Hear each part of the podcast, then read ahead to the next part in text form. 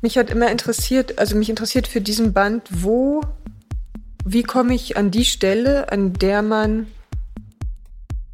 mit sich allein ist im Denken, also vor sich selbst, bevor du anfängst zu sprechen, aber nicht zu jemandem sprechen, sondern mhm. vor dir selbst. Also wo, wo ja, und, und äh, dort an dieser Stelle, die kennt jeder von uns, da muss man äh, ehrlich mit sich sein, weil es ist noch vor jedweder Sprachwerdung. Es ist eine Un Unwillkürlichkeit.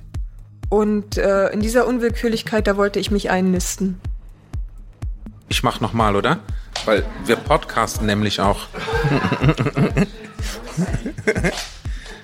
Nicht, dass die Podcast-Hörer denken, ich würde hier schon so. Und das bei Hölderlin. Herbsttapes, der Podcast des literarischen Herbsts. Leipziger Festival für Literatur. Ich kann fast von jedem Hotelzimmer, in dem ich gelebt habe, nur das Beste erzählen, meinte einst Franz Kafka. Und für Bert Brecht bot das Hotel die Möglichkeit, ein Leben wie im Roman zu führen. Kein Zweifel. Zwischen Autorinnen und Autoren und Hotels, die für Anonymität stehen, aber auch gesellschaftliches Leben ermöglichen, besteht eine große Affinität. Ist nicht der transitorische Raum, in dem man sich heimisch fühlen kann ohne hier zu Hause sein zu müssen, wie geschaffen für Poesie? Mein Name ist Isabel Lehn und ich begrüße euch herzlich zur fünften Folge der Herbsttapes. Bis zum Start des literarischen Herbstes 2021 in einer guten Woche könnt ihr hier die spannendsten Lesungen und Autorinnenbegegnungen des Festivaljahrgangs 2020 nachhören. Heute möchte ich euch wie schon in Folge 3 ins Lyrikhotel einladen. In dieser Reihe haben die Herbstmacher Leipziger Autorinnen und Autoren gebeten, sich für je einen Abend eine besonders geschätzte Kollegin, einen Kollegen aus dem deutschsprachigen Raum einzuladen. Keine Moderation, keine thematischen Vorgaben, alles ist erlaubt. Im privaten Wohnatelier in der alten Post Lindenau, für das Bertram Haude und Swantje Reimann aus ehemaligen Verwaltungsräumen der Deutschen Post so etwas wie eine barocke Wunderkammer gemacht haben, kam es letzten Oktober zu einer ganz besonderen Begegnung. Wenn Kerstin Preiwus, deren vierter im Frühjahr 2020 erschienener Gedichtband Taupunkt von der Kritik gefeiert wurde, auf ihren Dichterkollegen Marcel Bayer trifft, sind im Zwielicht zwischen Grafikschränken, Apothekervitrinen und alten Fauteuils womöglich auch Sylvia Plath, Hildegard Knef, Inga Christensen und Elvis Presley anwesend? Dass es am Ende Friedrich Hölderlin und der fesche DDR-Schlagersänger Frank Schöbel waren, wer hätte das ahnen können? Dabei fing der denkwürdige Abend, den wir hier in fast voller Länge dokumentieren, mit einem dramaturgischen Holperer an. Keine Moderation, nirgends. Gut, wir fangen, werden erst lesen. Guten Abend. Es ist schön hier zu sein. Hallo. Ich habe dich ja eingeladen nach Leipzig. Stimmt. Ich wollte als Gast vorauseilend Bitte. höflich sein. Naja, fang doch an. Nee, ich meine, ich wollte erst mal sagen, schön, dass du da bist. Ich bin ja sozusagen deine Gastgeberin, ähm, habe hier früher auch mal um die Ecke gewohnt. Und äh, wir werden keine Sägen heute auspacken, auch keine Flöten, sondern uns auf die zugänglichen, schlichten Dinge beschränken und fangen an, indem wir jeder erstmal ein Gedicht lesen und du fängst bitte an als mein okay. Gast. Verben. Meine Eltern kauften mir eine Schachtel Verben. Sie kauften mir ein paar zusammengebundene Schuhe, eine Pelzkappe und einen grauen Kammgarnmantel mit warmem Kragen dazu. Die Puppenruhe setzte ein. Es begann zu schneien. So zog ich mich in mein Zimmer zurück und habe sie seither nicht wieder gesehen. Meine Eltern kochen sich Tee. Sie schmieren sich Brote, ohne etwas zu sagen. Sie schauen fern, ohne Ton. Abwechselnd laufen die Krebsstation und Dr. Chivago. Meine Eltern ziehen die Brauen zusammen. So viel leuchtenden Schnee auf einmal kann niemand ertragen. Sie halten die Klappe. Sie lassen das Wasser fürs Sonntagsbad ein. Meine trockene, struppige Zahnbürste betrachten sie ohne Klage. Was ihnen auch in die Finger gerät, sie wollen es taufen. Alle zwei Wochen schieben sie mir eine Handvoll Substantive unter der Tür herein. Verben sind Eiweiß, Adjektive sind Zucker, Substantive bilden das Exoskelett. So lerne ich meine Vokabeln. Ich zähle Verben. Ich zähle Lebende. Ich bin, ich buchstabiere Tote. Ich bin null Tage alt. Ich bin betagt. Ich bin ein Winterinsekt. Ich weiß noch nichts von meiner kommenden Gestalt. Die Eltern halten sich bedeckt. Selbst sie können meine Imago nicht beschreiben. Der Sohn lebt in der Stille, er lebt im Warmen, er lebt in derben Insektenbildern. Meine Eltern kauften mir einen Kammgarnmantel mit Kragen, eine Pelzkappe, ein paar Schuhe und dazu eine Schachtel Verben. Am Horizont die Linie. Zuerst ein Strich. Näher dran war das Gesicht wie aufgegeben, sah nur hin, sprach nicht. Apnoe, erst klemmt es und dann immer das Gedränge. So wie das Meer Steine hinträgt, so wie das Meer Steine ablegt, wandert alles vor und zurück in die Erfahrung, die wächst diskret. Ich bin von Einquartierung frei heißt nicht, ich bin sie los, auf keinen Fall befreit so ein Zitatending vom Quarzgemisch.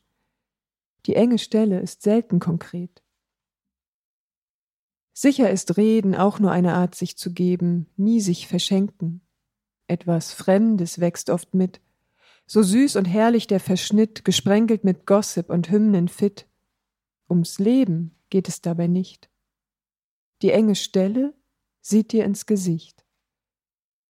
Selbst wenn man länger lebt als andere, wandert die enge Stelle mit, hockt neben fünf weißen, unregelmäßig geformten Paketen und hält sich mit der Hand das Kinn angesichts dieser elastischen Särge, als hätte sich etwas nach Größe sortiert. Apnoe, ist man denn Augenzeuge sein ganzes Wesen lang, auch für die unbesetzten Stellen im Leben? Am schlimmsten sind die Überschneidungen. Aus Erde kommst du und zur Erde wirst du wieder. Das fügt Muster ins Wäscheaufhängen. Soll man sich so ins Schweigen wenden? Apnoe, bist du nicht müde vom Steine fressen, Erde auspressen?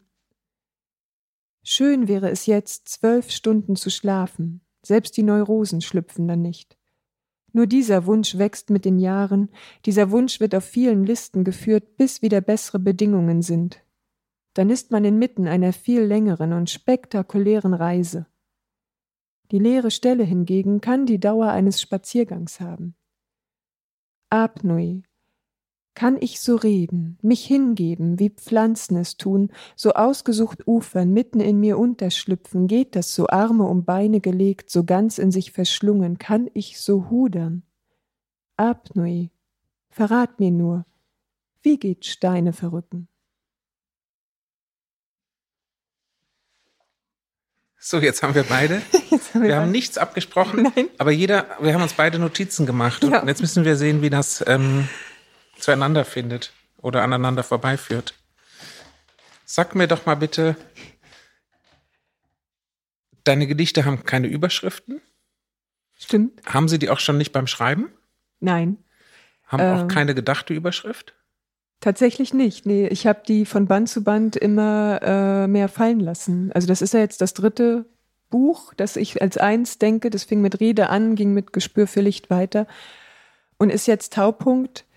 Und mir war sehr früh klar, dass ich keine Einzelgedichte wollte, keine Überschriften, sondern Sequenzen, also Phasen, die Bewegungen, die so eine Weile gehen und dann setzt die nächste wieder ein. Und äh, Überschriften hätten dann äh, in dem Moment so ein Etikett oder so eine Struktur gebildet, weißt du? Und ich wollte ein ganzes Buch, ich wollte kein Album, Mhm. ähm, sondern ich wollte, dass eine, eine Gesamtbewegung sich da durchzieht.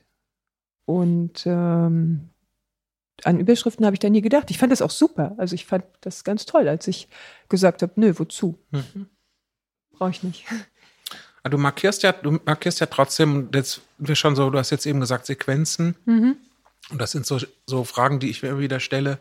Ähm, wie nennt man eigentlich solche Strecken? Also nicht Mhm. für Literaturwissenschaftler, sondern für sich selber beim, beim Schreiben. Weil du hast jetzt gesagt, ich lese jetzt ein Gedicht zu Beginn. Und ich hätte Ja, ja. gesagt, na ja, ist das denn ein Gedicht? Waren das nicht sieben? Naja, nein. Ähm, es gibt, ähm, ich muss ein bisschen genauer werden, wenn du schon so nachfragst. Ich habe doch eine Art Ordnung drin. Ich beginne mit Majuskeln. Ich habe also den ersten Buchstaben groß, immer wenn eine Sequenz beginnt. Und manchmal gibt es auch so ein bis drei äh, Einzelgedichte, die dann auch, also wo dann ein Gedicht eine Seite Mhm. ist, nicht viele. Aber das sind tatsächlich ähm, Bewegungen, die, ähm, die den Raum brauchen, über mehrere Seiten hinweg. Die trenne ich dann zwischendrin auch mit dem Asterisken, diesem Mhm. Sternchen, das in vielen verschiedenen Bedeutungen in aller Munde ist. Und hier ähm, ist es so eine Art Pausenzeichen, Mhm. das trotzdem überleitet in die nächste, ähm, in die nächste Seite. Also ich möchte schon, dass die Bewegung fließend ist und dass es über das, was jetzt, also Buchstaben binden sich an die Seiten, das wirkt dann ja auch sehr statisch. Und das, was dann da zu Ende gegangen ist auf dieser Seite, doch weitergeführt wird und es einen Zusammenhang sich äh, bildet und auch eine gewisse mh, Spannung sich abbildet von Rändern bis zu einem Kern, zu einer Verdichtung und dann wieder sich äh, ausufert, so wie wenn der Asterisk, Asterisk, ich habe in meine alten Aufzeichnungen reingeschaut, zu Ehren dieses Abends. Und ähm, es ist ja auch ähm, ein Stern, der in sehr viele Richtungen zerfasert. Oder wenn du dir den Asterisk auch als Tintenklecks vorstellen magst, als Punkt, der in verschiedenste Richtungen ausläuft. So waren anscheinend auch meine Gedanken während des Mhm. Schreibens. Aha, das gibt's schon beim Schreiben. Der Asterisk, ist der sich dann Ja. da äh, eingeschmuggelt hat, ja, den habe ich nicht nachträglich Ja, eingesetzt. nee, hätte ja sein können, dass du dann sagst, du willst, willst noch irgendein Strukturierungssignal im Buch haben. Nee, nee, der war organisch. Also das Ah. ist, äh, das ist gewachsen. Das ist tatsächlich innerhalb, ähm, also diese, diese Sache mit der Bewegung hatte ich schon sehr früh, hatte ich schon bei Rede, dass ich das Gefühl Mhm. hatte, okay, äh, um, damit dieses Buch, damit die Bewegung in diesem Buch zu Ende kommt, fehlte mir bei Rede zum Beispiel ganz, bei dem ersten Gedichtband, diese Art lange, ein, ein ganzes langes Gedicht noch. Bis, und dann hatte ich das und dann war es okay. Und hier, hier wollte ich das dann äh, tatsächlich ganz und gar auflösen, dass es keine, ähm, keine Betitelung, keine Titelei mehr gibt, keine Zuschreibung von außen. Und dann gibt es, gibt es Seiten, da ist ein, was ist es eigentlich? Eine Strophe, ein Gedichtabschnitt. Wie nennst du das selber? Weder noch. Ja, brauchst du einen Begriff dafür? Überhaupt? Oder geht das für dich begriffslos? ähm, also wenn es über mehrere Seiten hinweg geht, ich sage immer, wenn äh, es, äh, es sind Unterschiede. Es gibt die einen, die sind enger gebunden. Also manche, äh, manche Gedichte sind fast wie syntagmatische Teile. In, äh, die, die könnten nicht ohne von mir vorgelesen werden, ohne dass sie in ihrer ganzen Sequenz Mhm. ähm, sich als Bindeglied aufhalten. Und manche sind eher äh, eingefügt, also Teile des großen Ganzen, aber trotzdem, zum Beispiel ähm, gibt es ein, ein Tigergedicht, ähm, trotzdem für sich stehend. Und ich sage auch immer, es könnte, es, man kann, wird ja auch dann manchmal gefragt, äh, für eine Literaturzeitschrift oder so, wenn man vier Gedichte auswählen soll, das lässt, lässt sich dann auch aufbrechen.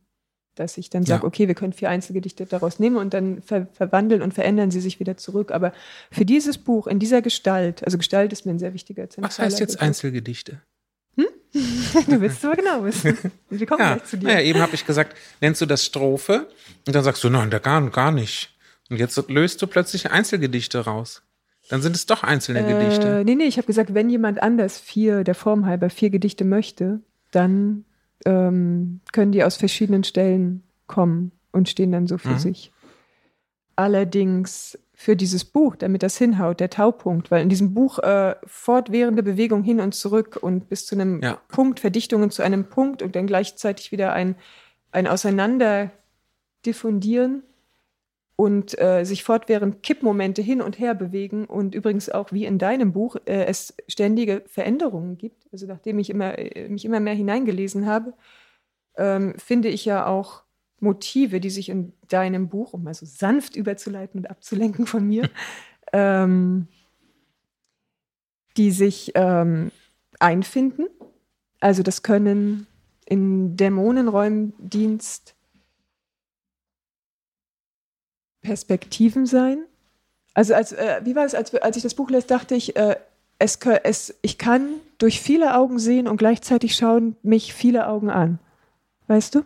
Und die, ähm, wenn ich das jetzt aufdröseln müsste, weil manchmal muss man das ja, dann könnte ich sagen, es gibt ähm, Dinge oder Gedichte, die, die brauchen oder die, äh, die ballen sich um die Sprache als Instanz, die sie brauchen und gleichzeitig dann auch die Sprache, die braucht. Das ist das Schöne. All diese Gedichte operieren in einer Art Mischfunktion und es gibt sehr, sehr viele Mischwesen, die entstehen. Also auch die berühmten Dämonen, die in diesem, die dem Gedicht oder dem Gedichtband, den, die du ja auch in den Titel gehoben hast, ähm, also es gibt die Sprachgedichte, die Dämonengedichte, dann gibt es äh, Gedichte, in denen eine Instanz sich seiner, ihrer versichert und mhm. gleichzeitig sind da Gestalten, die sich permanent verändern können. Also ich kann mit einem Reh anfangen und am Ende bei einem Jäger und einem Hirsch und weißt mhm. du? Und jetzt mal meine ganz simple Frage am Anfang an dich. Das fängt ja schon beim Titel an, Dämonenräumdienst. So lockerflockig, äh, ja klar, es wird Zeit, den Dämonendienst äh, zu rufen, denn äh, muss jetzt sein, steht ja auch am Anfang. Aber auch das ist ja bereits doppelt gebunden, denn äh, ich frage dich jetzt, räumen die Dämonen oder werden sie geräumt? Es ist ja eine, ein Kompositum, Dämonenräumdienst. Ja. Das ist ja wunderschön, das kann das Deutsche ja perfekt. Wir können ja ballen, ballen, ballen und die, Spra und die, und die Substantive werden immer länger, immer länger. Aber wie? Wie ist es jetzt? Wer räumt wen, meinst du? Ja, also sind die Dämonen, werden die Dämonen gerufen, um zu räumen oder werden die Dämonen geräumt? Und welche Instanz ja. ruft? Also in dem Gedicht, das ich dann auch noch vorlese, dieses Titels, kommt ja offenbar tatsächlich in den Wald ein Räumdienst und der ist dazu da, die Dämonen zu räumen, zu räumen also so wie man Schnee räumt. Aber ich will schnell noch was zu dem Titel sagen. Das mhm. war so meine, meine erste Titelidee und dann war aber mein zweiter Gedanke, wie kriegt man dieses, Buch, dieses Wort auf einem Buchumschlag eigentlich unter? Ja, super, oder? Wenn ja, ich habe es ja nicht gemacht. Sie haben, der Verlag hat es gemacht und ähm, ehrlich gesagt wirklich jetzt erst sehe ich, dass natürlich der Raum als Räum in der Mitte steht, weißt du? Ja. Und du kannst ja auch so sehen, also so wie sie es jetzt in eben in drei, in seine drei äh, Wortbestandteile aufgeteilt haben auf dem Umschlag, ähm, gruppieren sich quasi der Dienst und die Dämonen um den Raum herum. Und meine Vorstellung bei meinen, bei diesen Gedichten ist, dass sie, dass eigentlich immer eine Bühne, eine Bühne gebildet wird mhm. und jemand tritt auf und fängt an zu sprechen und mhm. entsteht aber durch dieses Sprechen und äh, gibt sich zu erkennen, ohne dass unbedingt klar werden müsste, äh, als wer oder was. Weißt ja, du, wie ich meine? Ja, ich habe auch so einen äh, Eindruck von Selbstermächtigung gehabt. Ja. Weißt du?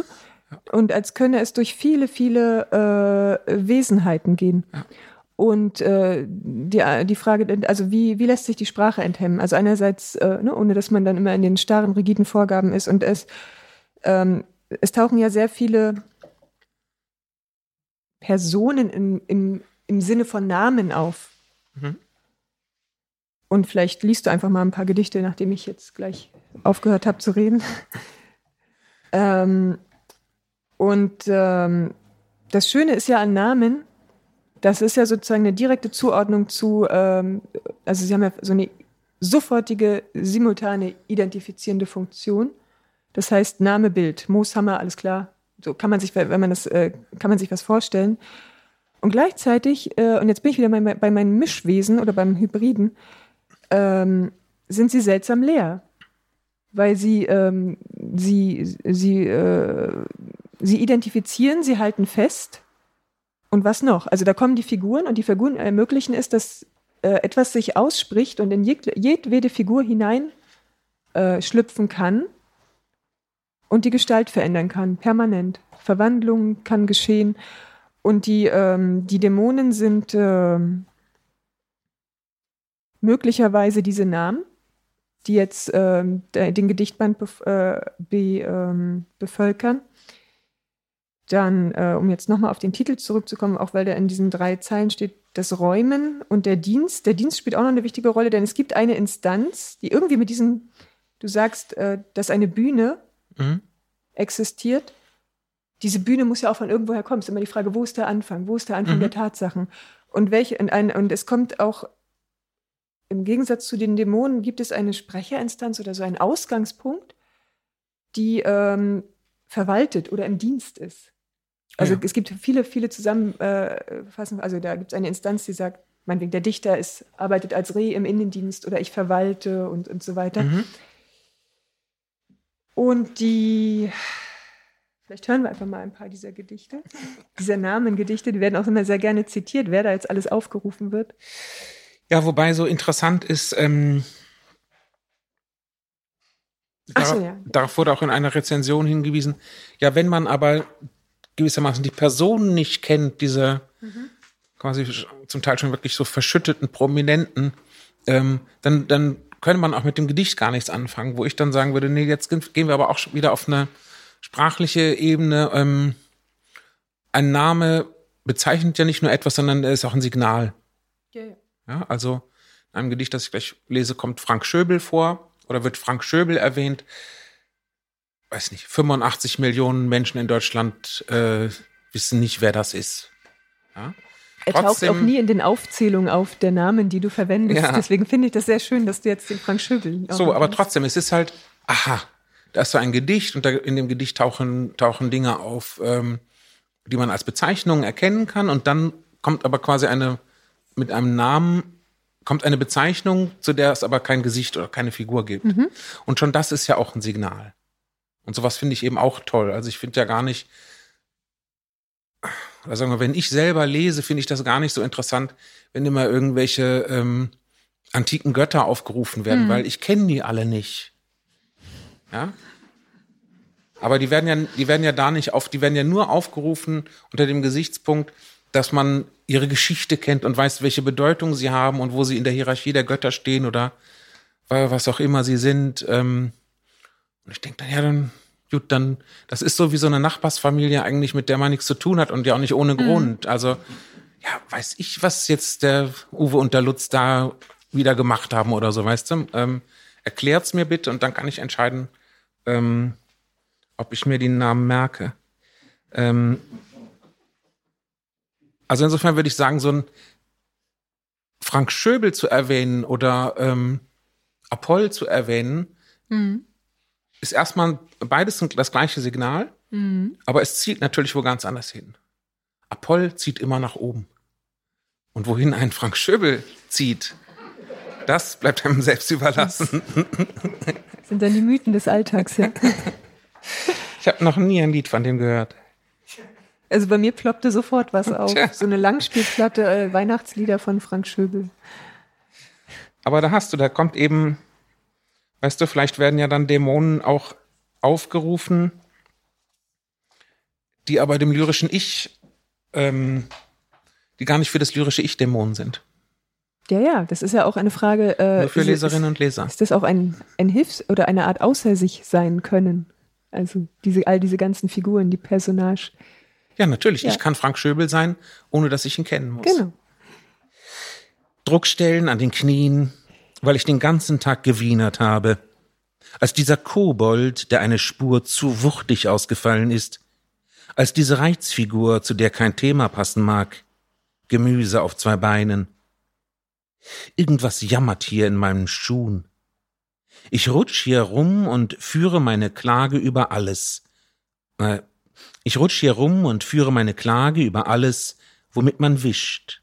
Alles, womit man wischen kann. Gemüse. Auch ich fühle mich gemischt. Wie kann man nur so hundemüde sein? Ich weiß ja selber nicht, wie ich auf Menschen wirke. Ich weiß, ich mache nichts aus mir. Ich sehe ein, ich bin nicht mehr Frank Schöbel. Ich bin der Stampfkartoffelmann vom Flur. Ich bin der Frankenstein. Allein die Schneewüste bleibt mir gewogen, ewiges Eisfeld, weißer Sturm. Hab ich der Welt denn etwa keinen Dackel an den Hals gewünscht? Freu ich mich etwa nicht auf meine Altersflecken? Und übe ich mich etwa ohne Fleiß in Stilkunde, in der Erziehung zur Graumausigkeit? Höre ich denn etwa nicht das Lacrimosa einen halben Ton fast tiefer und in einem Affenzahn?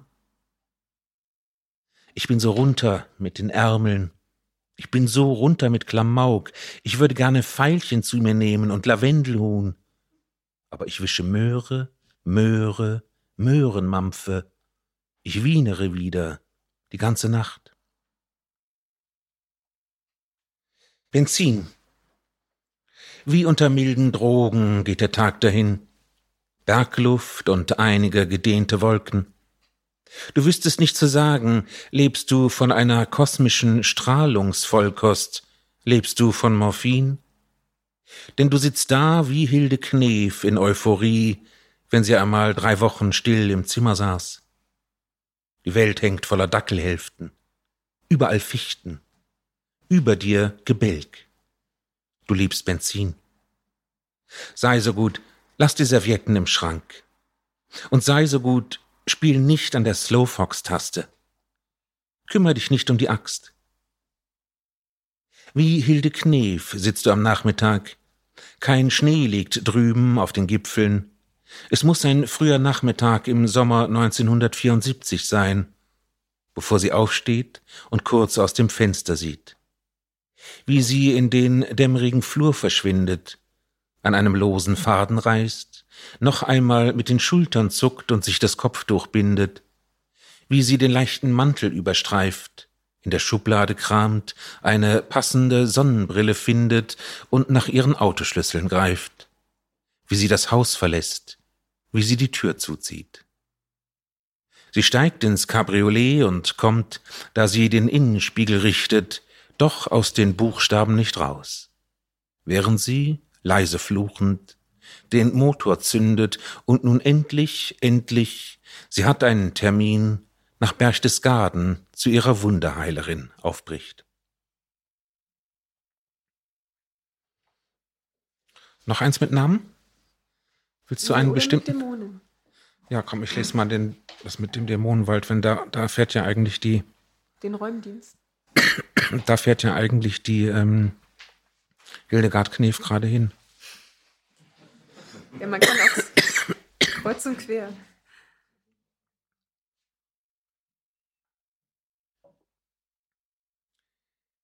Bin jetzt in einem anderen Wald und muss mir nichts erzählen. Nichts mehr erzählen, nichts. In diesem Lärchenwald, in dieser Märchenwelt. Hier auf der Lichtung äsen die Scheinhirsche. Hier finden sich Dämonen ein, um gemeinsam zu weinen. Und hier machen die Pferdchen Halt, in Miniaturgestalt. Im Märchenwald ist es zu kalt. Denn da hängt die Blutkirsche neben der Blutkirsche in meiner Wutnische. Ich höre schon, ich knirsche. Ich höre, tief im Märchenwald, da knarrt das Haar. Bin jetzt in einer anderen Welt, in einer Härchenwelt, in einer Lärchenwelt. Ich muss mir nicht und ich muss niemandem erzählen, wie sich die Blutkirschen dort türmen in der Glutnische, wie sie sich wandeln zu einer kleinen Kirschenasche, zu einem Sack voll Kern und Aschekirschen, und muss nicht mehr erzählen, wie sich die Taschenwürze ganz von allein verstreut, ganz von allein verteilt unter den Steinhirschen, dort tief im Märchenwald, in einer anderen Welt, von der man nicht erzählt, von der man auch nicht weiß, ob sie einem gefällt und was die Taschenwürze da so lange Zeit in ihrer Tasche hält und was die Wut in ihrer Nische und was das Haar, das tief im Wald knirscht, wo die Natur knarrt, während ein stummer Kirschkernjäger durch die Kälte pirscht. An seinem Schritt hört man, es ist der Jüngere oder der Ältere, doch davon weiß man nichts, davon erfährt man nur, wenn der Dämonenräumdienst über den Wald herfällt, über die Lichtung jagt und die Dämonen stellt. In welche Richtung, frag ich mich, trag ich den Sack voll Kirschen, wenn ich dann heimknirsche, dass ich zurückfinde in meine Märchenwelt, von der kein Mensch erzählt. Das ist ein Gedicht, das sich ganz aus der sprachlichen Bewegung heraus entwickelt hat. Also gar nicht mal. Doch, ich glaube, ich hatte so, bin jetzt in einem anderen Wald und wusste gar nicht, ähm, okay, Dann mal los. ja, so.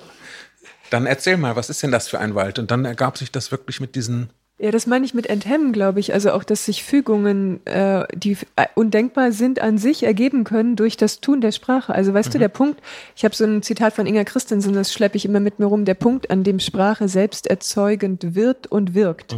Also nicht nur entsteht, sondern auch sich auswirkt oder zurückwirkt auf das, was sich dann bildet und die Sprache anfängt, den Motor anzu, äh, und Genau. wir auf äh, Gänge, Gedankengänge kommen, die vorher in unseren rigiden, kleinen, engen Köpfen nicht vorhanden waren. das ist aber doch auch ganz starkes, ähm, ganz starker Motor bei deinen Gedichten, oder? ja, ja.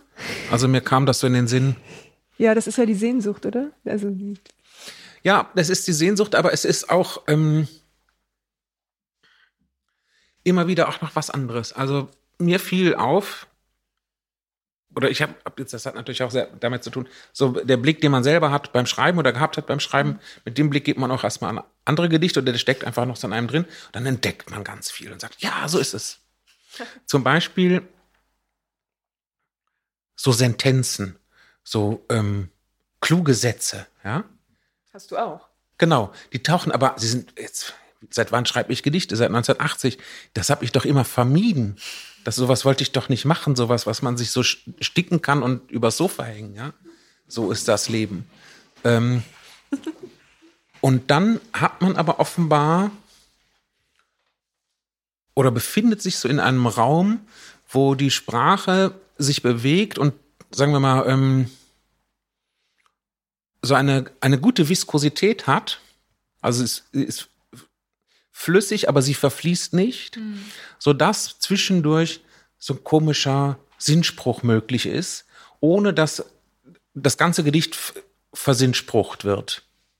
So, dann kommt das fast so, wird das so ein Überraschungsmoment oder eigentlich fast was so ganz Wildes, was dann auftaucht, obwohl es in sich nichts Wildes ist. Weißt du, wie ich meine? Es ist so inzwischen. Also, ähm, wenn ich dann die Gedichte damit enden lassen würde, wäre es ja furchtbar, oder? Dann würde ich ja. Ja, dann wär's da quasi nur eine Moral oder eine ja, Pointe. ja. Aber wenn dann, weißt du, und da, ähm, glaube ich, spielt ganz stark auch so die eben klangliche Bewegung und äh, das Arbeiten mit Reimen äh, eine Rolle, wobei ich eher nicht einen germanistische, germanistischen Blick auf den Reim habe, sondern eher den Hip-Hopper-Blick auf den Reim. Also ob das jetzt Assonanzen, Quassonanzen oder Dassonanzen sind, da müssen die sich mal, ja, die müssen sich da wirklich mal langsam was überlegen. Ähm, Weißt du, wenn bei dir steht, wie viel sich bewegt, wenn nur das Denken sich legt. Ja? Das so bei der Oma überm Sofa und, und dann, was, was hast du immer geguckt? RTL Nachmittagsprogramm? Das muss eigentlich, über Fernseher muss das eigentlich hängen. Und dann volle Kanne, wie hieß das? Ab dafür Dingenskirchen? Wie hieß denn diese Serie? welche Serie meinst du jetzt? Eine von den vielen. Warte mal, wir haben vorhin über Glücksrad gesprochen. Ja, sowas, genau, weißt du, so, dann könnte man sich quasi mit diesem Sinnspruch könnte man dann, da- den Sinnspruch könnte man dann heranziehen, um ähm, sein Tun zu rechtfertigen. So, aber so funktioniert das ja da nicht, denn ich würde sagen, wie viel sich bewegt, wenn nur das Denken sich legt, über das erstmal würde ich stark vermuten, der kommt durch, den, durch die Reimmöglichkeit zustande und quasi die Aussage ergibt sich erst aus der Arbeit an der Sprache. Und zugleich geht es ja hier nicht ähm, um, um erstmal um den, oder es geht nicht nur um den Bezug hinaus aus dem Gedicht, sondern eigentlich ist das ja eine, eine Beschreibung, ist ja etwas Poetologisches, so wie ein, so eine Reflexion mitten im Schreibvorgang. So ein Laserstrahl. Ja, weiß ich nicht, so, so, nee, so ein Zwischenhalt, so, aha, was mache ich hier eigentlich gerade und warum läuft es jetzt gut und warum läuft es dann mal nicht so gut mit dem Arbeiten und so weiter. Und dann, wenn das Denken sich legt und die Sprache anfängt, die Arbeit zu machen, weißt du? Also ich, für mich ist immer, schiebe ich die Sprache an oder zieht die Sprache mich mit? Ja, naja, äh, und schlimmer, also unglücklicherweise ist der Motor für jedes Gedicht oder für jeden Gedichtband ja irgendwie immer ein anderer. Ne? Also das ist ja, ähm, Ich habe also sehr viele lange Sequenzen in meinem Band. Und äh, wenn ich jetzt zum Beispiel die Hm. Töden vorlesen würde, würde das auch ein paar Minuten dauern. Aber Ich glaube, wir dürfen tun, was wir wollen. wir dürfen tun, was wir Bis wollen. zum Lüften. das stimmt. Soll ich das mal machen? Auf jeden Fall. Da kommt die Tödin. Die Listenmacherin setzt ihren Strich. Die hat dich, du sie nicht. Die Flohmagd macht noch einen Witz und denkt sich nichts. Dabei flöht sie dich. Immer steht ihr Mund auf zu. Sie versteht kein Gewimmer. Die Tödin setzt sich neben dich, zählt lautlos ihre Kinder. Sie reist auf einem Windhund an. Der Windhund läuft so schnell, dass man sie kaum erkennen kann. Ihr Gastgeschenk ein Obelisk, ein Monolith, ein Opferschiss. Die Dame von weit her kommt an und treibt aus ihren Kindern ein Versprechen. Wir kamen aus den Wärmen. Die älteste Frau heißt Emma. Sie hält immer andere im Arm. Wir können ihr den Brustkorb dehnen, wir wollen ihren Brustkorb sehen, ihn umstellen, wir wollen durch die Halle gehen und sie mit Schilf bestallen. Das wächst dann. Das wispert, wir sind nicht einsam, wir sind ein Rocksaum. Das wispert, wir sind auch da zum Teeren und Federn. Wir sind auch Dächer und wir sind entflammbar, wir sind ganz da. Und auch die halben Brennnesseln mit ihrem Niedrigwuchs, die Bodendecker gehören dazu. Wir sind brennbar, wir schneiden Gesichter ins Flussgewitter. Rede, Schilf, rede. Fang an. Fang beim A an, fang beim Zahn an, fang beim Fangzahn an, was hängt daran, was gräbt denn da, was wirft die Schippe um, die Schippe schippt, schiebt Erde nach, die Schippe schippt ins Zittergras ihr Zittergrab. Dann wird es das hier nicht mehr geben, echoen die Grillen. Nicht mal mehr ein drüber reden, echoen die Grillen. Und auch die schönen Bilder, in denen wir uns erkennen, so wie wir uns am liebsten sehen, von oben, mit Kerzen in den Fenstern, imstande Zeichen zu setzen. Sie werden verschwinden, echoen die Grillen. Wie wenn Kinder das erste Mal Schnee berühren. Und die Sorge um die Kinder wird verschwinden, auch sie, und die Angst vor der Zukunft, auch sie echoen die Grillen, bevor sie die Flügel eng stellen. Hör auf. Hör auf den Laut. Hör auf sein Echo. Hör erst beim Echo auf. Das ist nicht, was wir haben, um uns alles zu sagen. Das wandert doch nur endlos durch den Mund. Hör auf zu klagen. Wir können uns nicht teilen. Wir müssen dafür Schilf zerschneiden. Manche sagen, sie können sich erfinden, sich das Schilf von den Dächern zu Röcken binden und teilweise Showgirls sein. Vom Standpunkt der Lüge ist das die Wahrheit. Zwei Ereignisse kommen glücklich zusammen, erzählen von einer dicken Sperlingszunge, das bisschen Haut und ein paar Knochen, bevor sich die Wipfel der Bäume schließen. Nichts los im Schilfkleid, im nicht angezogen und nicht nackt weiß. Solange wie man weiß, wie's heißt, ist alles gut. Ein Glas Ich kennt nur sich und friert dabei und traut sich klar, nicht weit in das Geschehen. Unberührbar, Exponat auf Zeit. Vielleicht erst mal den Unterschlupf siezen. Die dicke Vogelzunge, die man kaufen kann, sagt immer zuerst die anderen. Du noch nicht, du bist noch nicht dran. Denk dir einen, der schon mal ordentlich gelitten hat. Vergiss ihn, dann ist es nicht so schlimm. Hauptsache die Zähne halten. Bis dahin kannst du mich ruhig nach dem Weg fragen. Das stellt Abstand her. Ich bin das Pragma so leid. Das erste fällt gelb, das nächste verdorrt. Vom Standpunkt der Wahrheit ist das eine Lüge. Möglich, der Fehler unterbricht sich gar nicht, läutet nur immer den Anfang ein, man ist erst allmählich bereit für die Mühle, die läuft schon lange insgeheim. Hör mal, die Grillen, hör auf nichts anderes mehr. Schön diese Grillen, die Schmerzzikaden, wie sie verschleißen, eudämonische Tiere, wie sie singen, wie sie reißen. Leben heißt liegen auf einem blinden Fleck, von dem aus man alles ganz deutlich sieht. Ich lasse immer einen Herzschlag aus. Der ist für dich. Natürlich pumpt sich da was auf, sagt, gutes Kind, vertrau mir mal. Du liebes Speikobra, ich bin schon blind. Aber die Tödin beschnuppert mich voller Liebe. Aber die Liebe buckelt sich, die Liebe duckt sich. Die alte Kupplerin kennt mich nicht. Ließe ich sie, sprengen ihr die Hunde in den Schoß zurück. Übersieht sie mich oder ist sie bloß liederlich? Spürt sie denn nicht den Verzicht? Mitleidlos trifft kein Trost mich, entblößt sich's Tödinnengesicht. Das noch, das eine, atemlos machende Grün ansehen. Das macht die Welt von ganz allein. Schön, es gibt kein Schilf. Es gibt kein Schilf.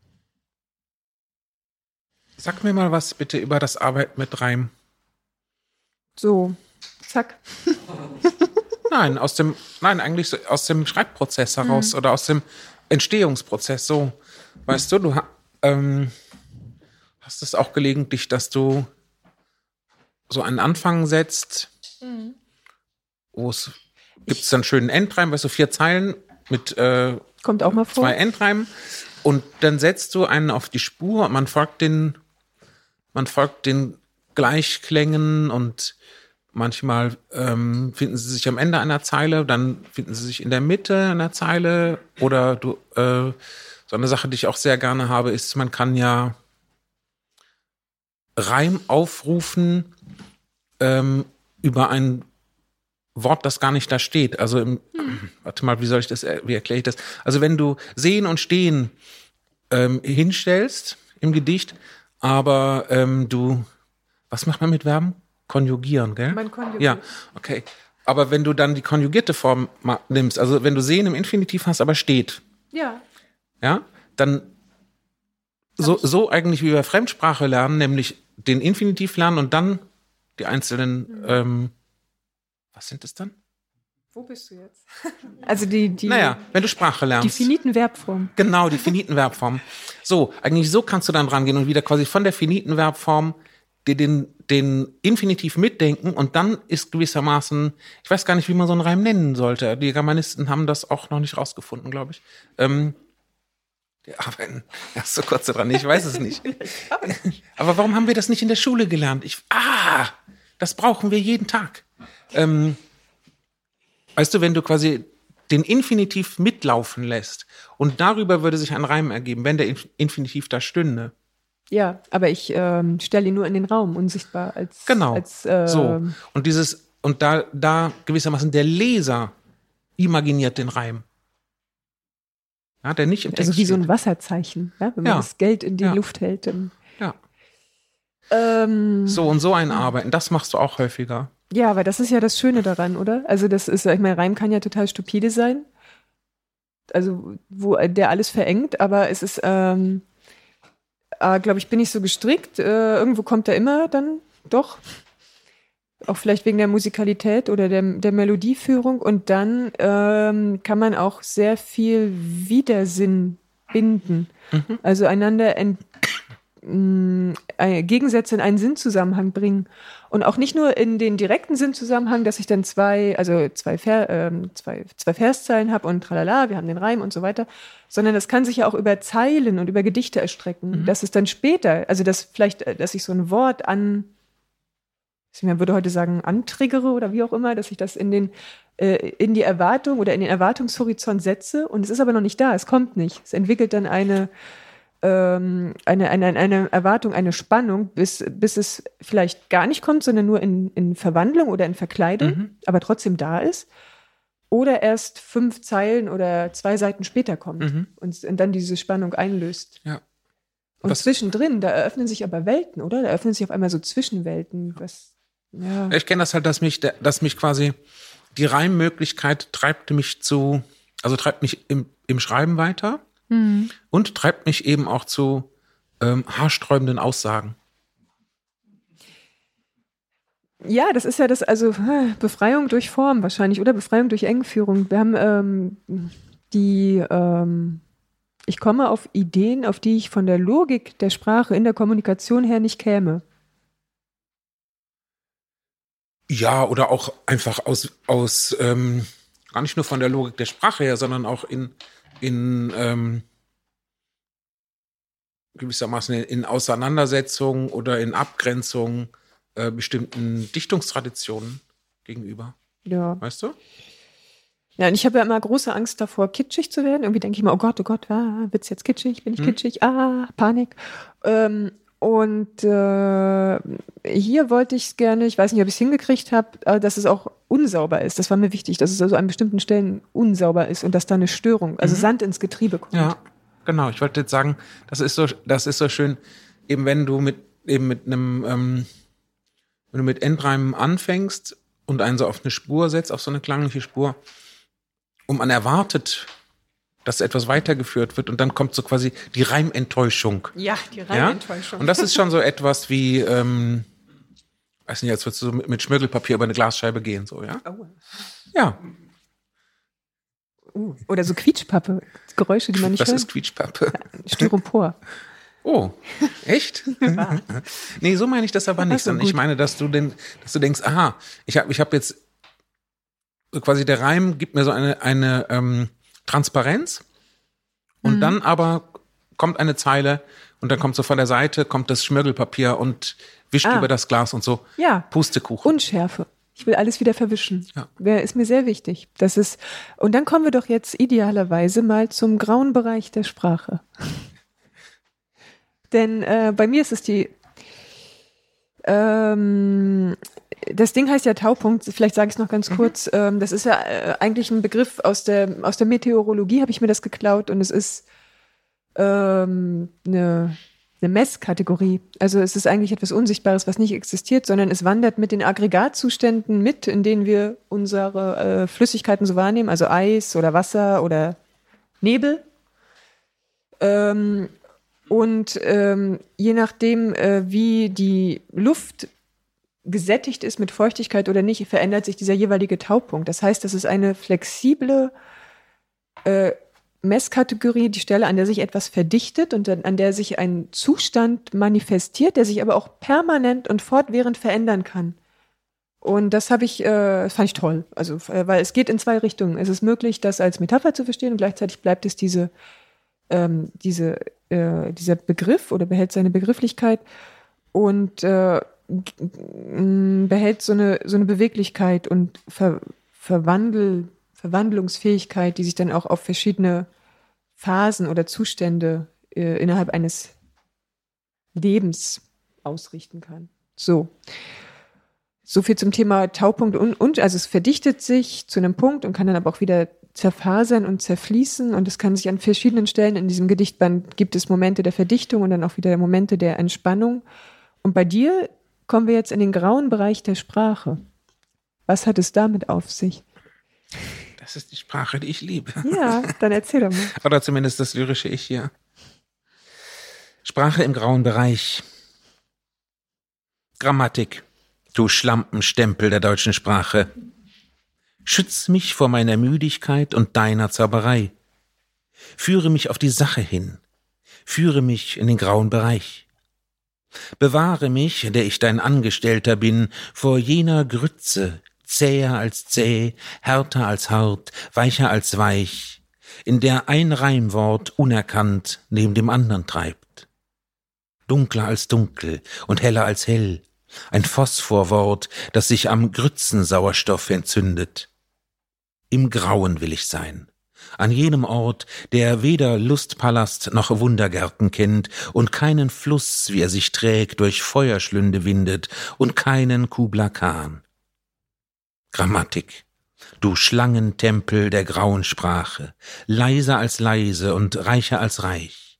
Halt mir die Zitterspielerin aus Abessinien vom Leib, führ meinen fieberfreien Angestellten-Sinn geradewegs aus diesem Sauerstoff- und Phosphorwahn. Gib mir Bescheid. Unterweise mich im Umgang mit der Gummistimme, von der noch keine Rede war, weil ich der Erbe einer Gummistimme bin, eigener Vorfahr und zugleich Vorfahren Gummistimmenecho, das auf mich gekommen ist. Nicht von weit her, aus nächster Nähe. Ein Wunder eigentlich, weil ich ansonsten nicht eben sehr elastisch bin. Und dennoch möchte ich auf dieses Echo bauen. Noch eins zum Reim vielleicht. Rattansofa. Wie hieß das eigentlich in Ostdeutschland? Ich kenne nur Wohnlandschaft, aber das hast du ja in der. Nee, Wohnlandschaft ist aber was anderes. Ja. Dieses, diese Kopfstühle. Wir hatten sowas nie. Oh, das, das ist eine Antwort, die höre ich seit 25 Jahren. Bevor ich nachdenke, sage ich dem Wessi, das kann, kannten wir gar nicht. Das stimmt nicht, es gab sowas. Korbstühle. Ja, aber Rat, an Rattansofa hing irgendwie auch noch so was anderes dran. Also, Na, aber ein Rattansofa, wie stelle ich mir das jetzt vor? Ein ganzes Sofa aus Korbgeflecht oder wie? Also ich so habe. Rattanmöbel, auch, gab auch, auch Ja, das ist Rattantische. doch furchtbar. Ja, dass das furchtbar ist, ist ja eine andere Frage. Aber alles, was es gibt, kann auch im Gedicht auftauchen. Das stimmt. Okay, aber das ist doch, guck mal, da sind wir wieder bei was. Aber wir hatten eher so die Wandteller, weißt du, die tschechischen Wandteller an der Wand oder diese Wurzeln, da so Mänch, Wurzelmännchen äh, an der Wand. Das war eher so unseres Ja. aus Holz. Die kommen jetzt in dem Gedicht nicht vor. Ach Mensch. Aber weißt du, es ist so interessant, es gibt eben Dinge, das kannst du jetzt vor jemanden hinstellen und dann hat der aber vielleicht gar nicht den, den konkret oder keinen konkreten Begriff dafür. Ja? Oder es gelingt mir nicht zu erklären, was am Rattansofa das Rattansofa ist im Unterschied zum Korb, weiß nicht was. Na, ein Stuhl und Sofa ist ja schon was anderes. Ja, das ist ja ja. schon ein Unterschied. Aber ich finde das so wahnsinnig interessant, weil wir sind ja innerhalb einer Sprache. Also wie ähm, Erfahrung, wie beiläufig sie auch immer ablaufen mag. Ich habe mich ja nie mit Rattan-Sofas beschäftigt. Aber zack, ich habe eine vielleicht auch gar nicht sehr präzise Vorstellung davon, was das ist und in welche Zeit die gehören und in welche Milieus äh, und so weiter. Rattan-Sofa. Irgendwer sollte endlich einmal Haar auf Gefahr reimen oder Gefahr auf ein keimiges Rattansofa und sei es auch nur, um den Klang in den Abgrund gleiten zu lassen. Da stürzt er, von keiner Grammatik gebremst, von keiner Grammatik auf eine Flugbahn gelenkt. Haar und Gefahr rasen gemeinsam hinab wie im heillosen Wahn. Und dann wirft wie im heillosen Wahn noch der Nachbar vom Nebenbalkon sein Ratternsofa hinterher, zehn Stockwerke hinunter ins braune, zerfressene Gras. Da geht das reizende Sofa. Der feixende Nachfahr vom Balkon nebenan lässt die Reime runterrattern. Das war's. Jetzt kannst du selbst nach unten gehen, und zwar unverbunden, weil Konjunktionen nur etwas für Waschlappen sind. Irgendwer sollte dich draußen erwarten. Die nachts durch die Siedlung schleichenden Kinder deines weichherzigen Nachbarn vielleicht, die sich aus Möbeln ein Lagerfeuerchen machen. Oben steht pfeifend der Vater, unten halten die Söhne die Hände ins Licht, als wärmten sie sich an einer ausgestorbenen Sprache. Stell dich zu ihnen, sieh in die Glut und hör zu, von ihnen kannst du noch eine Menge lernen. Hör zu, wie die Sprache fällt und fällt und fällt. Erzähl mir nichts. Lass es sein. Bald wird die Sonne aufgehen, und Grammatik verhakt sich in deinem langhaarigen, harmlosen Reim. Ich habe mich jetzt tatsächlich an eine Blumenbank aus Rattan erinnert, die wir hatten. Siehst du? Da war dann die Monstera drauf. Was war da drauf? Die Monstera. Das kenne kenn ich nicht. Das kennst du. Die Monstera. Das ist so die, die Lieblingsbüropflanze. Die hat dann diese großen Fächerförmchen. Ah, siehst du, ich weiß, wie sie aussieht und vergesse immer, wie sie heißt, ja. Sag mal bitte, Mhm. ähm, Reimenttäuschung hatten wir. Super. Ähm, Reimen. sag mir doch mal bitte was zum Wie. Das ist sowas, Zum Wie. ja. Also, ähm, Oh. Ich wollte eigentlich nie, oder es war nie mein Bedürfnis, mit Wie-Vergleichen zu arbeiten im Gedicht. Und als ich mit diesem, wo ich eben auch jetzt gar nicht weiß, ich würde es vielleicht schon Zyklus nennen, äh, diesen ganzen Band Dämonenraumdienst, mhm. wie ich da anfing, was jetzt ein zeitliches Wie war, ähm, hatte ich auf einmal große Lust, das auszuprobieren. Mhm. Und zwei Waagschalen. Ja, wo aber die eine echt auch volle Kanne davonfliegen darf. Mhm. Und wie arbeitest du damit? Also die Wie-Vergleiche in deinem, in deinem Band sind ja auch eher ähm, ungeheuerliche Vergleiche eigentlich. Ja, ja. Äh, ich, vielleicht finde ich ja hier auch sogar einen. Ist ja mal die Frage, also das ist ja sozusagen die erste Stufe der Metaphorisierung. Ne? Ich kann A nehmen, B nehmen und sage A ist wie B oder so und dann mhm. mache ich durch das Wie, habe ich so eine Brücke und so ein Scharnier. Und beide Welten sind noch relativ klar. Also ist klar, das eine kommt von dort, das andere kommt von dort und jetzt verbinde ich sie mal. Könnte ziemlich schnell langweilig sein, weil es so vorhersehbar ist. Und ähm, sowas wie ich will sehen, wie alles verschwimmt, das fällt mir jetzt ins Auge. Das ist ja kein Wie-Vergleich. Mhm. Ich manchmal, äh, also was ich ja auch gerne hätte, ist, dass es schlicht ist, also so einfach wie möglich. Und manchmal kann man etwas wieder reduzieren und ähm, runterbringen auf, ähm, auf eine Einfachheit oder auf eine Armut, vielleicht auf eine Armut. Vielleicht komme ich mit der Armut weiter. Aber ich brauche jetzt mal ein Beispiel. Das ja, ist gerade mein Problem. Sag mal in dem.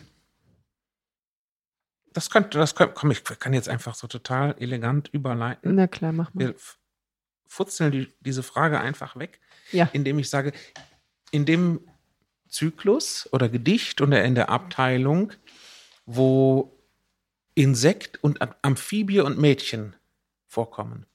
Ja, Insekt, Amphibie und Mädchen. Ja.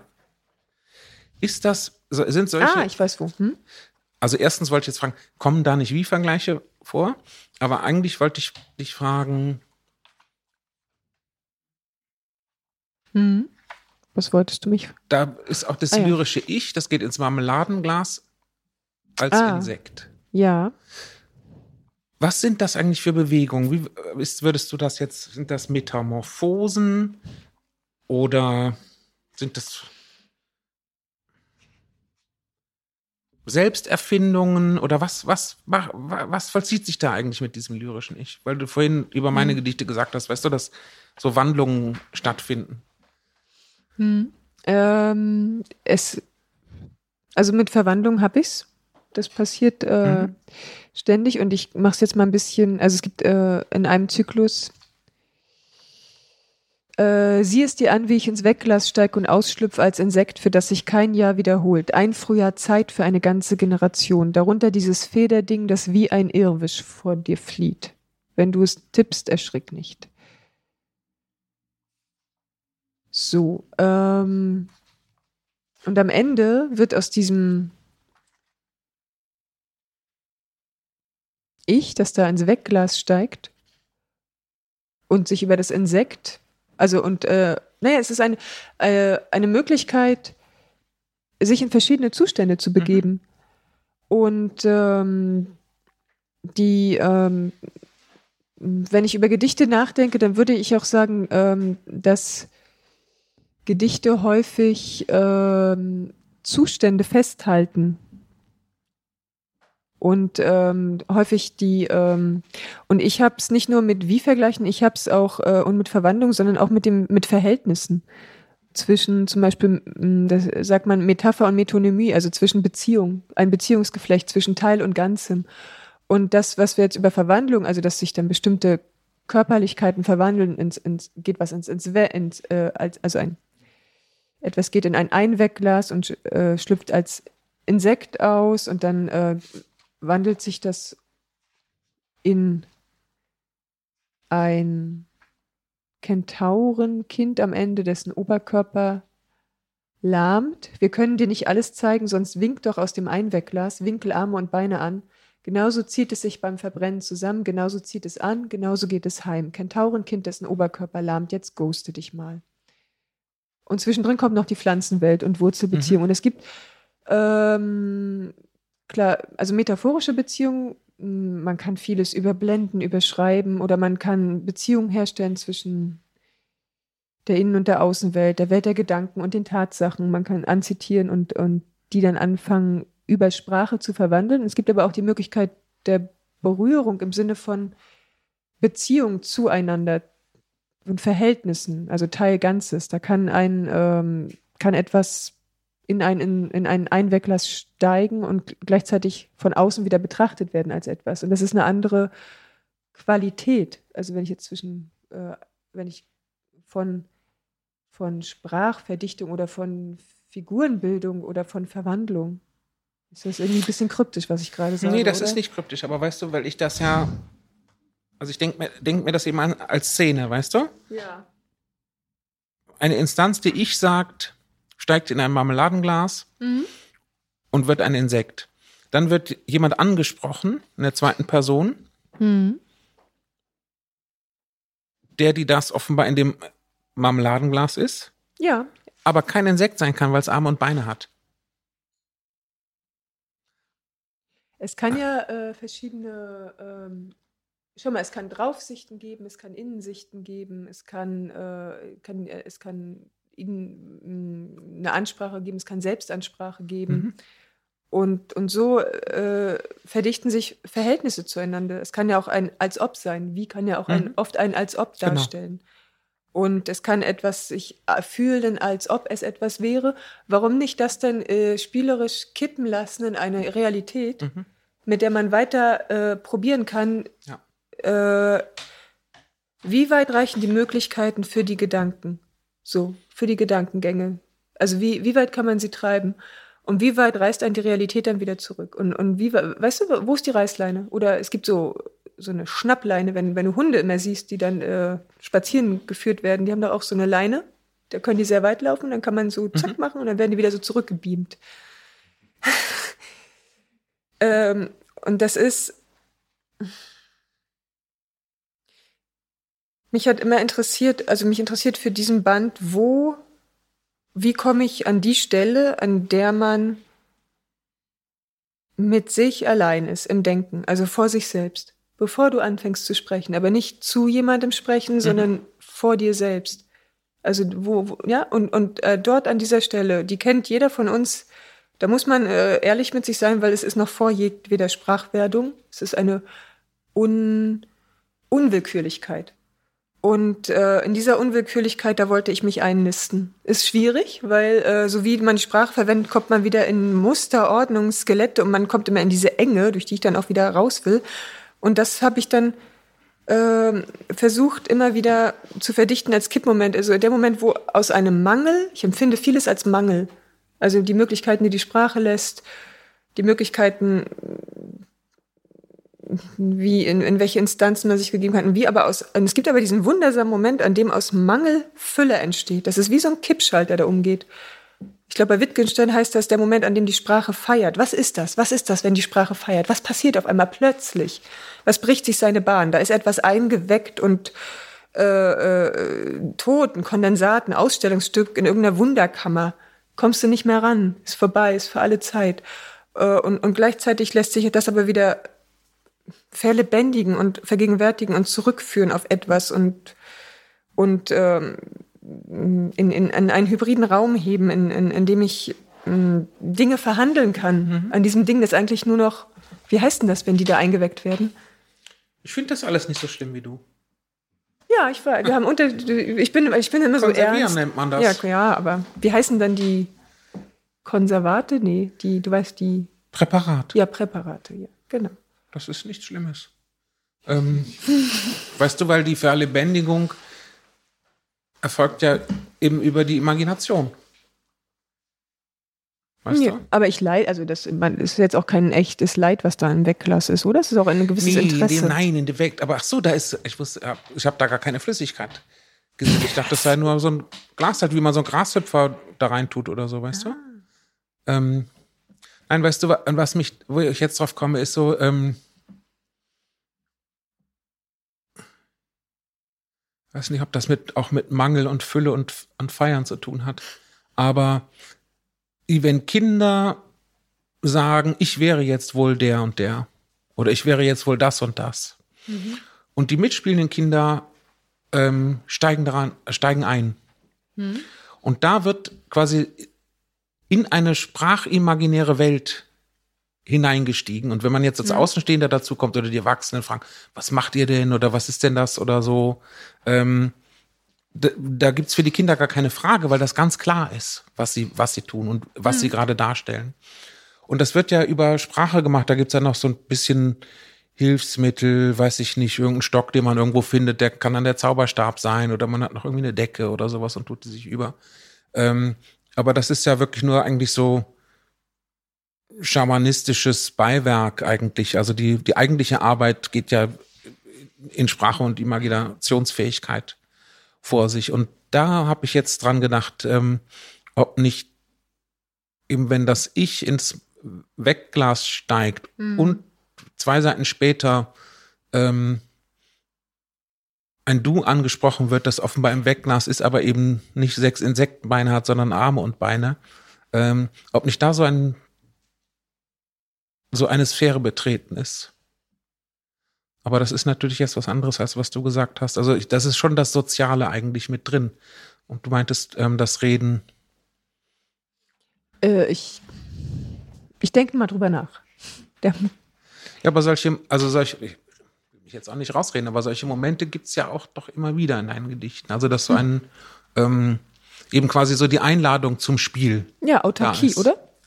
Also auch äh, in dem Moment, genau, das Spiel kann beginnen und es ist, äh, ab dem Moment gibt es so eine Eigengesetzlichkeit. Mhm. Ja. Ja, na klar. Ist ja auch alles äh, äh, Teil der Selbstermächtigung. Ganz genau, ich wollte gerade sagen, das sind ja Souveränitätsgesten. Ja. Ähm, ab, absolut. Ich empfinde das auch, also ich finde den, äh, das Ende doch alles sehr souverän und ich bin ganz mit mir im Rein mit diesem Buch. also allein schon diese, also allein schon, dass ein, äh, dass man ein Ich und ein Du setzen kann, äh, fängt mhm. ja, da fängt ja schon Souveränität mit an oder dass man Figuren setzen kann. Aber sag mal, was ich dich fragen wollte, ist, ähm, ab wann warst du fertig? Hast du ein Gefühl dafür? Also wie, wie viele Gedichte gehörten in, in dein Buch und ab wann hattest du das Gefühl, jetzt ist, jetzt ist fertig? Jetzt ist genug? Oder wie, oder was war das? Also wann, wann hörtest du auf? Das war, ein, war ja, also dieses Buch ist irgendwie ganz anders entstanden und ist auch ganz anders als äh, vorherige Gedichtbände. Das ist ähm, innerhalb von ziemlich genau zwei Jahren auch mit Pausen zwischendurch, aber dann, dann wieder in umso äh, intensiveren Arbeitsphasen eigentlich kontinuierlich entstanden. Und mhm. das ist so eine Arbeitsphase von so langer Zeit gegeben hätte, das habe ich noch nicht erlebt oder weiß nicht, in, in der Jugend hat man so das Gefühl, dass man eben immer weitermacht, aber später hatte ich eigentlich immer das Gefühl, dass ich ähm, dass Gedichte nicht, nicht, dass ich nicht immer in der Lage bin, Gedichte zu schreiben. Und dass es mich auch nicht immer interessiert und so. Und ja, war das so, ah, das geht so durch. Und ich habe mich schon immer, wenn ein Gedicht geschrieben war, habe ich mich gefreut, ähm, wenn das nächste sich anmeldet, weißt du? Ja. Und eben stark, ähm, starke Hilfe war der willkürliche Rahmen, den ich mir gesetzt habe mit zehn Strophen A4 Zeilen. Alle Gedichte mussten so sein. Und es gab auch Dinge, Anfänge, wo ich so merkte, aha, ähm, das will eigentlich gar nicht in dieses, in dieses ähm, Muster hinein. Mhm. Und dann habe ich, weil jetzt eben die Phase war, da will ich solche Gedichte schreiben, ähm, habe ich das auch gelassen. Und es gab zwei, drei Gedichte, ähm, die haben nicht hingehauen. Mhm. Das hat irgendwie nicht, nicht geklappt. Und dann gab es das, dass ich, ich hätte gern einen Kalypso geschrieben. Das habe ich auch nicht gemacht.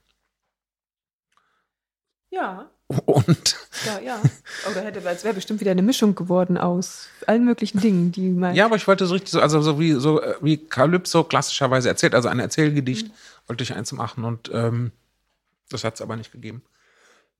wo auch übrigens, stimmt, das kommt mir aber erst jetzt in den Sinn, im Calypso ähm, werden auch immer Prominente äh, erwähnt. Ganz wichtig, immer der Bezug. Also ein, ein ähm, Sänger aus, ich erzähle schnell ein Calypso, ja. Also es ist ja nur einfach so die ähm, Karnevalsmusik äh, in Trinidad und Tobago. Und es gibt einen ganz, ganz schönen, äh, das gehört ja alles England, Großbritannien. Und da gibt es ein Calypso, ähm, die Queen war zu Besuch. Das ist auch toll, dass es immer noch dieselbe Queen ist heute. Ja, die. war jetzt zu Besuch bei uns und hat sich so ihre Kolonie angeguckt und so quasi ihre Ex-Sklaven. Und da dachte ich, die Höflichkeit gebietet es, ähm, dass ich auch mal einen Gegenbesuch abstatte. Und dann ist er auch schon schwupps im Buckingham Palace und dann stellt er fest, ähm, also Calypso ist, lebt sehr auch von ähm, ähm, schlüpfrigen Texten. Mhm. Und dann stellt er fest, als er sich vorstellt, er ist Calypso-Sänger, stellt er fest, die kann diese ganzen Lieder. Und dann singen die die zusammen. Und dann steht, wie heißt jetzt noch der Mann von Queen Elizabeth? Philipp. Ja, der steht eben mit rotem Kopf daneben, weil der gar nicht wusste, dass seine Frau diese Lieder alle kennt. Ach komm, der hätte doch einen Witz gemacht in dem Moment. So, und so gehen die Texte ja. häufig. So und sowas wollte ich machen, aber das, das ist nicht entstanden. Und dann habe ich gesagt, ich will dieses Muster weiterverfolgen bis kurz bevor ich an dem Rand bin, dass es völlig ausgereizt ist. Aber ein bisschen ausreizen wollte ich es schon, weil ich auch nicht vorhab, so weiterzumachen. Mhm. Und dann kam der Moment, dass ich ähm, dachte, ah ja, ich könnte mir jetzt vorstellen, dass daraus ein Buch wird. Und dann kam der Moment, dass ich gefragt habe, wie ist denn das jetzt so, äh, bis wann kann ich denn noch schreiben? Wann muss das in den Satz gehen? Und das gab nochmal so einen Schub in den letzten Monaten, noch einige Gedichte zu schreiben. Und als das letzte geschrieben war, war es dann gut. Aber das habe ich auch schon geschrieben in dem, in dem Gedanken, das wird jetzt das letzte sein. Sag ich mal, die, äh, da gibt es ja auch noch ähm, Überschreibungen drin, ne? In dem mhm. Band. Also wir haben äh, zum Beispiel einige Hölderlin-Gedichte. Mhm. Wie ist das denn geschehen? Also jetzt sag jetzt nicht wegen des Hölderlin-Jahres. Nein, aber du, es war so, wenn die Queen zu Besuch kommt oder wenn Hölderlin runden Geburtstag hat, wieso soll man das nicht so anders nehmen? Ja, aber ich meine, Gott, liest ja, an. Nein, es war ganz anders. Es war, ähm, die Lyrikerin Susanne Stephan hat ein Buch über Nelken geschrieben. Ja. Und das habe ich gelesen und wir hatten irgendwie, hatten wir so einen Mailkontakt dazu. Und da ähm, kommt sie auf ein Gedicht von Hölderlin, in dem Nelken vorkommen. Und ich dachte, ja, das Gedicht muss ich doch kennen und habe äh, nachgeschaut in meinen, meinen seltsamen Hölderlin-Ausgaben. Ich habe eigentlich fast nur Feldpost-Ausgaben von Hölderlin. Ähm, da war es dann nicht drin. Und als ich es dann fand, merkte ich, das habe ich noch nie gelesen, dieses mhm. Gedicht, einst und jetzt. Und dann ist aus diesem, aus Material in diesem Gedicht oder eigentlich eher so aus dem Verhältnis, dass das lyrische Ich zur Welt einnimmt, nämlich nicht ähm, im Sofa sitzend, ein gutes Buch lesend und dabei ein Glas Rotwein trinkend, sondern durch den Weinberg gehend und, und darauf achten, dass die, ähm, dass die Stare nicht die Trauben wegfressen. Mhm. Ja? Das, ist das, das ist das Tolle an Hölderlin. Das ist immer bam, genau von der anderen Seite her. Deswegen hat auch so jemand wie Goethe, ähm, pf, ja, weißt du, das ist so unter, also die Küche ist unten so im, im, im Keller und da kann der vielleicht am Tisch mal mitsitzen und mit den, äh, ähm, äh, mit den, ich will jetzt immer sagen Lakaien, mit den Bediensteten zusammen mal eine Suppe essen oder so. Und das hat mich so gereizt und dann ist aus dem Material ein Gedicht entstanden. Da war eigentlich von Hölderlin ja noch gar keine Rede. Das war 2018. Und so habe ich dann aber wieder angefangen, so ein bisschen in den Hölderlin reinzuschauen und fand die, ähm, den Wechsel von sehr konkretem, anschaulichem, erdigem, äh, mit ähm, so idealistischem, mhm. ähm, fand ich äußer, äußerst interessant und äh, produktiv und ähm, ich glaube, jetzt sind es drei oder vier Gedichte, in denen auf Hölderlin Bezug genommen wird im Band. Und es ist auch so, wenn einmal so quasi ein, wenn einmal jemand in der Tür stand, dann konnte der auch immer wieder in der Tür erscheinen. Also wenn gewissermaßen, wenn ein, ein Dichter oder eine Dichterin erstmal so sich selber eingeladen hatten in meine Gedichte, dann durften sie auch wieder kommen. Willst du mal? Ja, was soll ich lesen? Ähm, die Schweine und die Flamingopisse? Ja.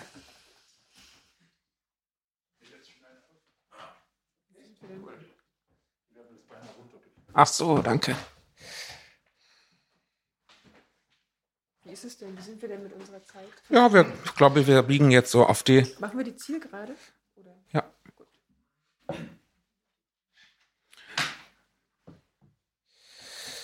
So, warte mal, jetzt muss ich mal gucken. Hölderlin-Tage. Leichter Dunst in der Höhe, schönes Streulicht dazu. Ich lese ein Buch der Nächte, ein Buch des Tags. Die linke Hand fährt schon wieder zur Hölle. Sie mag meine Monologe nicht auf der Stuhlkante, immer kippelnd, unentwegt schnippelnd, alles zernippelnd, heiser und stumm. Die rechte Hand lässt mich in Ruhe.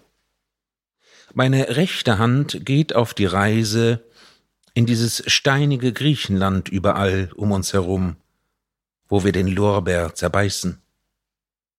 Mit seinem gemeinen, mit seinem verschweinten, seinem astreinen Geruch. Die Schalotten blühen dieses Jahr nur für sich. Für sie ist das keine Kunst. Auch du musst drauf achten. Sag's. Und dreh dich nicht um. Das sind die Hölderlin-Tage. Die reißen die Nerven. Jeder auf seine Weise.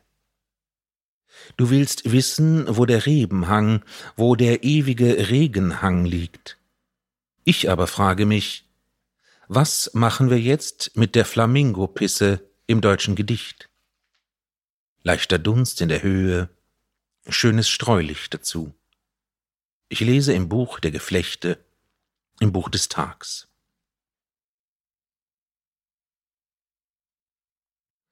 Weh mir. Und ich ging auf Eis und ich ging auf Kohlen. Und ich verbrachte einen der schönsten Speiwinter meines Lebens. Einen Speiwinter randvoll mit Hornbuchgedanken. In jedem Nasenloch steckt mir eine Rasse Geranie, so wie ich in und auswendig bewandert bin in Haar- und Hornphilosophie. Und ich weiß, Schrift ist ein, Bl ich mach noch mal, oder? Weil wir podcasten nämlich auch. Nicht, dass die Podcast-Hörer denken, ich würde hier schon so. Und das bei Hölderlin. Ja, aber gut, bei Hölderlin geht es aber. Ja, ja. Ja, weil es gibt bei ihnen, es gibt bei Hölderlin nicht dieses rein, unrein, sauber, unsauber. Ähm also Hölderlin war in der bürgerlichen Welt immer mal wieder zu Gast, mhm. aber wurde auch immer wieder aus dieser Welt äh, hinausgestoßen. Naja, weißt du, es gibt irgendwie so eine Zeile, die von, und in frostiger Nacht zanken Orkane sich nur. Mhm. Wie können Orkane sich zanken? Wahnsinn, was für ein Wagemut in dieser Zeile liegt. Oder auch was für eine Unversöhnlichkeit oder Ausgestoßenheit. Weh mir.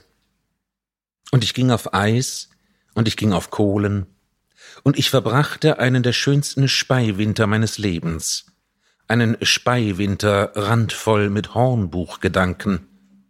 In jedem Nasenloch steckt mir eine Rasse Geranie, so wie ich in und auswendig bewandert bin in Haar- und Hornphilosophie. Und ich weiß, Schrift ist ein blindes Tier, dem man den richtigen Weg weisen muss. Und ich ging auf Kohlen und ich ging auf Eis und wie sich in meinem Rücken das rote Sonnenlicht bricht auf der unbespotzelten Sprechzimmerwand, und wie lange es dauern kann, bis das Licht sich in den Matisse-Kalender frisst und ihn zum Verglühen bringt. Und ich weiß, Schrift ist ein blindes Tier, dem man Eingang und Ausgang zeigen muss. Und darum streue ich Kohlen aus, und darum streue ich Eis. Und wo nehmt ihr, ihr hohlen Schweine, wenn es Zeit ist für euch, für die Hölle, den Sonnenschein, Marienkäfer und süße punktierte Haut, Und wo das tüchtige Wasser, eure heillosen Schädel zu tunken und die heillosen Birnen und Rosen? Und woher nehmt ihr, wenn sie euch holen, die Punkte, das Haupt und die Hälse? Woher nehmt ihr die Tunke, um die süßen Schweine zur Hälfte einzutauchen? Und die Schrift, dieses blinde Tier und die holden Schwäne, den Sonnenschein? Und woher den Fußnotentext für die Hölle? Und woher die Gedanken, das Horn und blutig vom Küssen die Schrift?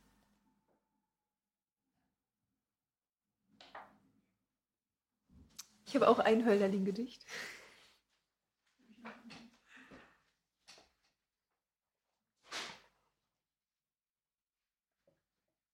Und dann, dann ist das jetzt das letzte, oder? Enden, also machen wir jetzt Schluss? Oder machen wir noch? Na, mal gucken. Mein innerer Chor ist in Aufruhr, verbellt die kommende Hälfte an Jahren. Ich muss sie einläuten mit Geheul. Ich muss auferstehen, wenn ich schlafen will. Ich muss mich wieder fangen. Solche Bewegungen fließen als Teppich gegen die Eiszeit. Man kann dann mit den Füßen trinken, man kann schwierige Zeiten überstehen, man kann das überleben. Alles andere bleibt die Kunst der Tiere.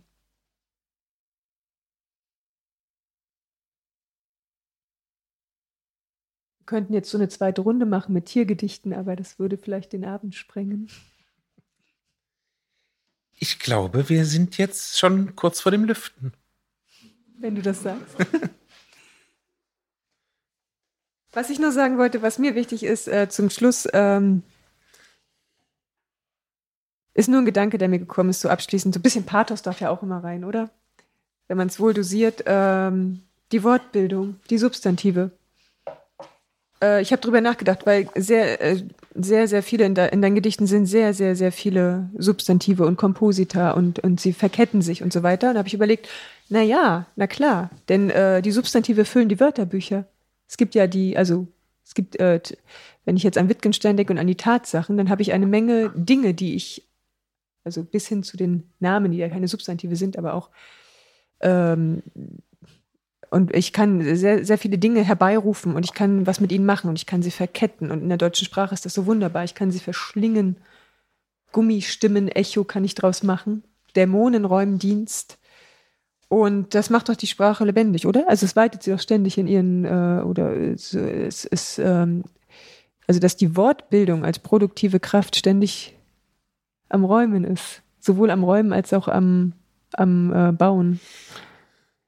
Unter anderem, ich wollte jetzt, es ist natürlich ein Aspekt unter mhm. vielen, aber. Nein, aber das ist doch, also wie du das einfach sagst, das ist alles so, da kann ich gar nichts, gar nichts groß ergänzen. Ähm, mhm, ich sage ja Pathos. Das ist eine Möglichkeit, die die deutsche Sprache hat und du kannst Komposita bilden, die äh, Unvereinbares zusammenbringen. Mhm und es einfach gewissermaßen, die Grammatik erlaubt dir, Dinge in einem Wort zusammenzuzwingen, die eigentlich so nicht zusammen zu denken sind.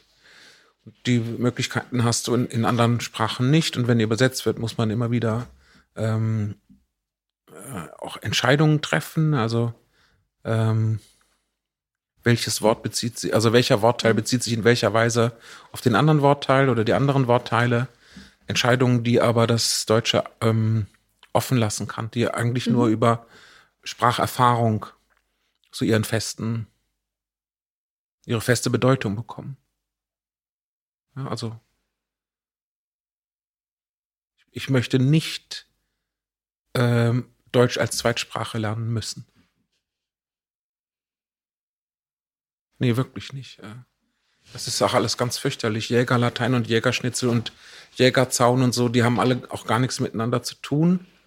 Ähm, und man weiß eigentlich nicht, wie die, wie die Bestandteile der, ähm, des Kompositums ähm, in, in einem Bezug stehen. Also genau. der Jägerzaun ist der Zaun vom Jäger, aber das Jägerschnitzel ist natürlich nicht das Schnitzel vom Jäger, sondern es ist das Schnitzel für den Jäger. Oder es ist nach Art des Jägers oder so. Räumen die Dämonen oder werden sie geräumt? So, wollen wir Schluss machen damit? Gut. Dann sagen wir Dankeschön und auf Wiedersehen. Dankeschön.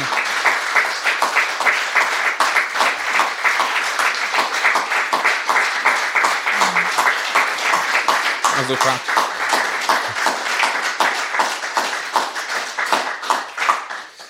Herzlichen Dank.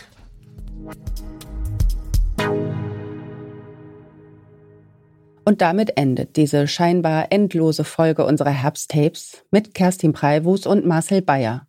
Aufgenommen im temporären Lyrikhotel in der Alten Post Lindenau während des literarischen Herbstes im Oktober 2020. Der nächste literarische Herbst startet in einer guten Woche am 25. Oktober. Informationen zu Programm und Tickets findet ihr unter literarischer-herbst.com. Ein Tipp, in der Alten Post freuen wir uns diesmal über den Leipziger Jörg Schieke und seinen Gast Juliane Liebert aus Berlin, die ihren frisch bei Surkamp erschienenen Gedichtband Lieder an das große Nichts mitbringen wird. Und vielleicht legen die beiden ja noch die ein oder andere Platte auf. Über Anregungen, Lob, aber auch Kritik an diesem Podcast freuen wir uns unter info at literarischer-herbst.com. Wenn euch diese Folge gefallen hat und ihr die Herbsttapes künftig nicht mehr verpassen wollt, könnt ihr uns auf Spotify und Co. abonnieren und gern auch liken. Ich bin Isabel Lehn. Euch allen eine gute Zeit. Auf bald. Herbsttapes, der Podcast des literarischen Herbsts. Leipziger Festival für Literatur.